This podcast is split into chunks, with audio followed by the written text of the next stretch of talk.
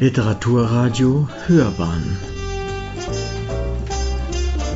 Abseits vom Mainstream Hut ab oder Kopf ab? Die Historinautenkritik. Diesmal waren wir mit unserem Luftschiff unterwegs zur Sonderausstellung Eine neue Zeit auf der Glendleiten. Die goldenen Zwanziger. Wer denkt dann nicht an die schillernde Metropole Berlin, an Tanztees mit Jazzbands in den Foyers mondäner Hotels, an Vorführungen von Nosferatu, eine Symphonie des Grauens in den legendären Filmpalästen der Stadt, an glamouröse Varietés mit zweifelhaftem Publikum und an sündige Nächte voller Sex, Rausch und Drogen. Dank der Krimiserie Babylon Berlin, deren dritte Staffel ab Herbst 2020 im ersten ausgestrahlt wird, wissen wir zwar mittlerweile, dass auch vor 100 Jahren galt, was der Dramatiker Friedrich Hebbel schon 1836 in seinem Tagebuch notiert hatte, es ist nicht alles Gold, was glänzt. Trotzdem ist es schon eine gehörige intellektuelle Herausforderung, die goldenen Zwanziger mit dem Alltag im ländlichen Oberbayern zusammenzubringen. Babylon Berlin? Ja klar, aber Babylon Bayern Rhein? Hilfe. Macht sich die Ausstellung des Etikettenschwindels schuldig? Nein, im Gegenteil. Denn im Titel der Ausstellung stehen die goldenen Zwanziger in Gänsefüßchen.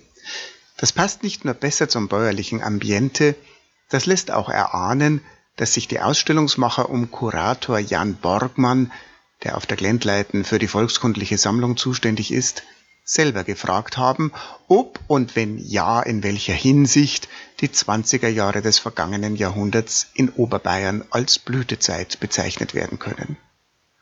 Und letztlich klingt nicht nur in der Ausstellung, sondern auch in den vertiefenden Katalogtexten durch, die goldenen Zwanziger bleiben in erster Linie tatsächlich ein großstädtisches Phänomen.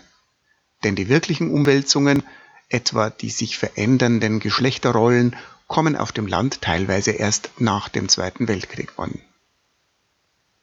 Trotzdem ist die Ausstellung gelungen, denn sie bietet einen ebenso konzentrierten wie kompakten Überblick über die goldenen Zwanziger, die im Französischen nicht von ungefähr als die verrückten Jahre apostrophiert werden. Gleichzeitig richtet sie ihren Fokus auf den Alltag und illustriert das Ganze mit anschaulichen Beispielen aus Oberbayern. Da bleibt nichts im luftleeren Raum hängen. Stattdessen erfahren wir als Ausstellungsbesucher, wie sich die goldenen Zwanziger zwischen Berchtesgaden und Oberammergau konkret angefühlt haben müssen. An Hörstationen kann man sich aus der Staffelsee-Chronik vorlesen lassen, aus Leon Feuchtwangers Erfolg oder aus Oskar Maria Grafs Das Leben meiner Mutter. Der Stummfilm Miss Evelyn, die Badefee aus dem Jahr 1929 lässt uns in die damals schon verblasste Atmosphäre des mondänen Kurbades Reichenhall eintauchen. Und der monströse, mit dunkelgrünem Leder bezogene Rollstuhl eines Kriegsversehrten, den der Heimatverein Ohlstadt als Leihgabe zur Verfügung gestellt hat, erinnert uns daran, dass die goldenen Zwanziger eine Vorgeschichte voller Blut, Schweiß und Tränen haben. Der Rückblick auf das industrialisierte Gemetzel des Ersten Weltkriegs, der unter anderem durch eine Votivtafel aus der Wallfahrtskirche in Föching bei Holzkirchen ergänzt wird, hilft bei der Einordnung. Ebenso der Verweis auf die kurzlebige Räterepublik. Zu ihrer blutigen Niederschlagung ruft ein Plakat des berüchtigten, in seiner Bedeutung aber ziemlich überschätzten Freikorps Werdenfels auf. Herunter von den Bergen, heraus aus euren Tälern, es gilt dem Spartakus den eisenbeschlagenen Schuh ins Genick zu setzen. Die Schatten jener Ereignisse sind lang und reichen tief in die goldenen Zwanziger hinein. Die kriegsbedingten Staatsschulden und die Reparationsforderungen gehören zu den Auslösern der Inflation, auf deren Höhepunkt ein Paar Herrenstiefel Ende Oktober 1923 sagenhafte 230 Milliarden Mark kostet. Gleichzeitig werden überall im Land Kriegerdenkmäler errichtet. ihre zwiespältige Rolle als psychologisch unverzichtbare Orte der Trauer und als Schauplätze fragwürdigen, pathetisch aufgeladenen und politisch instrumentalisierten Heldengedenkens beleuchtet auch ein ausführlicher Beitrag im Katalog. Das dürfte manchen Hurra-Patrioten von heute, die in Krieger- und Soldatenkameradschaften organisiert sind, nicht gefallen. Die Tatsache, dass nach 1918 Land auf, Land ab die Männer und die Pferde fehlen, weil sie zu Hunderttausenden auf den Schlachtfeldern des Ersten Weltkriegs verblutet sind, führt allerdings auch zu Innovationen. Die Motorisierung der Landwirtschaft nimmt Fahrt auf und der Strom erzeugt beispielsweise im 1924 fertiggestellten Walchenseekraftwerk hält auch auf dem Land seinen Einzug. Die elektrisch betriebene Singer mit Motor und Nählicht verspricht häusliches Glück und dank des vollständig selbstständig arbeitenden Dampfwaschautomats der Firma Liebig aus Berlin wird jeder Waschtag zum Freudentag. Auch in anderen Bereichen bricht eine neue Zeit an.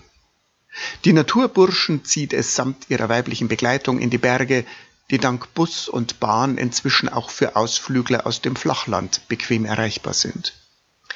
Die ambitionierteren brettern auf Holzschieren der Firma Hofbauer aus Murnau tief verschneite Hänge hinunter oder schließen sich dem Radfahrclub Hugelfing an, wo man sich 1924 nicht in Funktionskleidung auf den Sattel schwingt, sondern stilsicher in Anzug und Krawatte.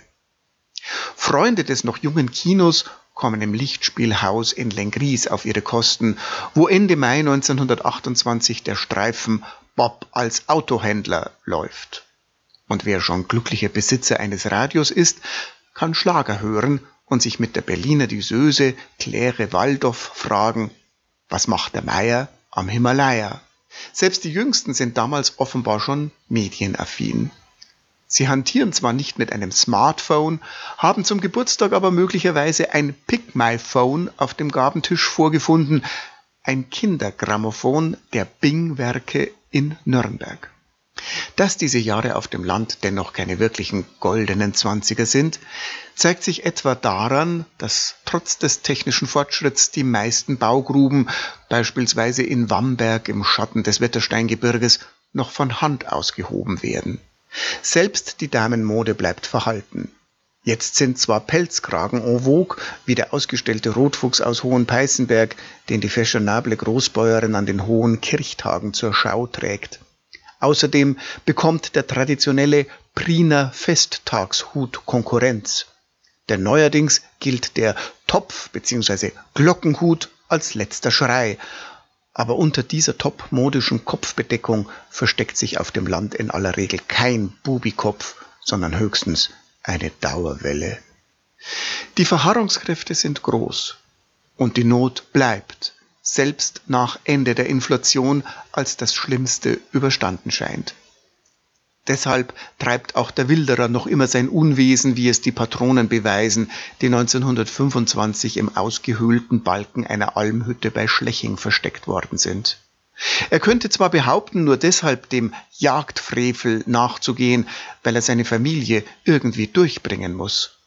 Trotzdem bleibt zu hoffen, dass er nicht den neuesten Schwindlern aufsitzt, die sich just in jenen Tagen in Stellung bringen, um nach der Macht zu greifen. Das illustriert eine Zeitungsannonce im Weilheimer Tagblatt.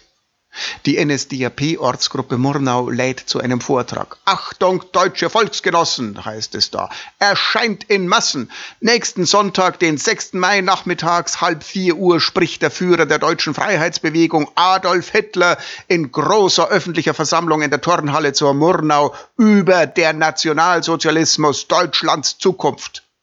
Der Zusatz lautet, Juden ist der Besuch verboten. Wir kommen zum Fazit und damit zur Frage, Hut ab oder Kopf ab? Die Ausstellung im neuen 2018 fertiggestellten Eingangsgebäude des Freilichtmuseums Glendleiten wirkt optisch einladend und ist überwiegend chronologisch, jedenfalls überzeugend gegliedert. Sie erzählt in 16 Kapiteln, für die man vermutlich einheitlichere, pfiffigere, trennschärfere Überschriften hätte finden können, vom Alltag auf dem Land zwischen dem Ersten Weltkrieg und dem herauftreuenden Dritten Reich. Es geht unter anderem darum, wie sich Krieg, Revolution und Inflation auf das ländliche Leben ausgewirkt haben, wie man damals gebaut, die Arbeit in Haus und Hof bewältigt, gekocht und sich in freien Stunden vergnügt hat. Manche Themen, die wir in einer Ausstellung dieses Zuschnitts erwartet hätten, bleiben unberührt. So fehlt beispielsweise ein Blick auf die Volksmusik oder auf Richard Strauss, der in jenen Jahren seinen Landsitz im nahen Garmisch hatte. Dafür nimmt die Mode in der Ausstellung wie im Katalog einen überraschend breiten Raum ein. Andererseits ist klar, jeder Kurator hat seine eigenen Schwerpunkte und eine Ausstellung, die mit einer Fläche von vielleicht 200 Quadratmetern auskommen muss, kann nicht jedes Thema ausbreiten. Insgesamt gibt die Schau einen ebenso kompakten wie kurzweiligen Einblick in ein grundlegendes Dezennium des 20. Jahrhunderts. Für die Hörer des Bavaricum et Histonauten bietet sie darüber hinaus die ausgezeichnete Gelegenheit, sich auf den inhaltlichen Schwerpunkt der kommenden beiden Semester vorzubereiten, denn im Herbst 2020 beginnt bei uns als Fortsetzung unserer Betrachtungen zum Ende der Monarchie und zur Revolution im Jahr 1918 die Reihe Bayern in den 1920er Jahren.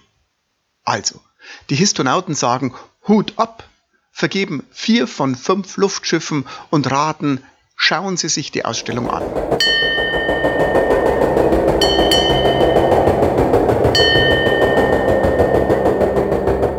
Sie läuft noch ziemlich genau eine Woche, nämlich bis zum 14. Juni 2020 und befindet sich quasi im Endspurt.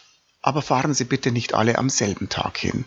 Corona bedingt dürfen sich nämlich nur 13 Personen gleichzeitig in der Ausstellung aufhalten. Wir wünschen erkenntnisreiche Stunden und verbleiben mit den besten Grüßen.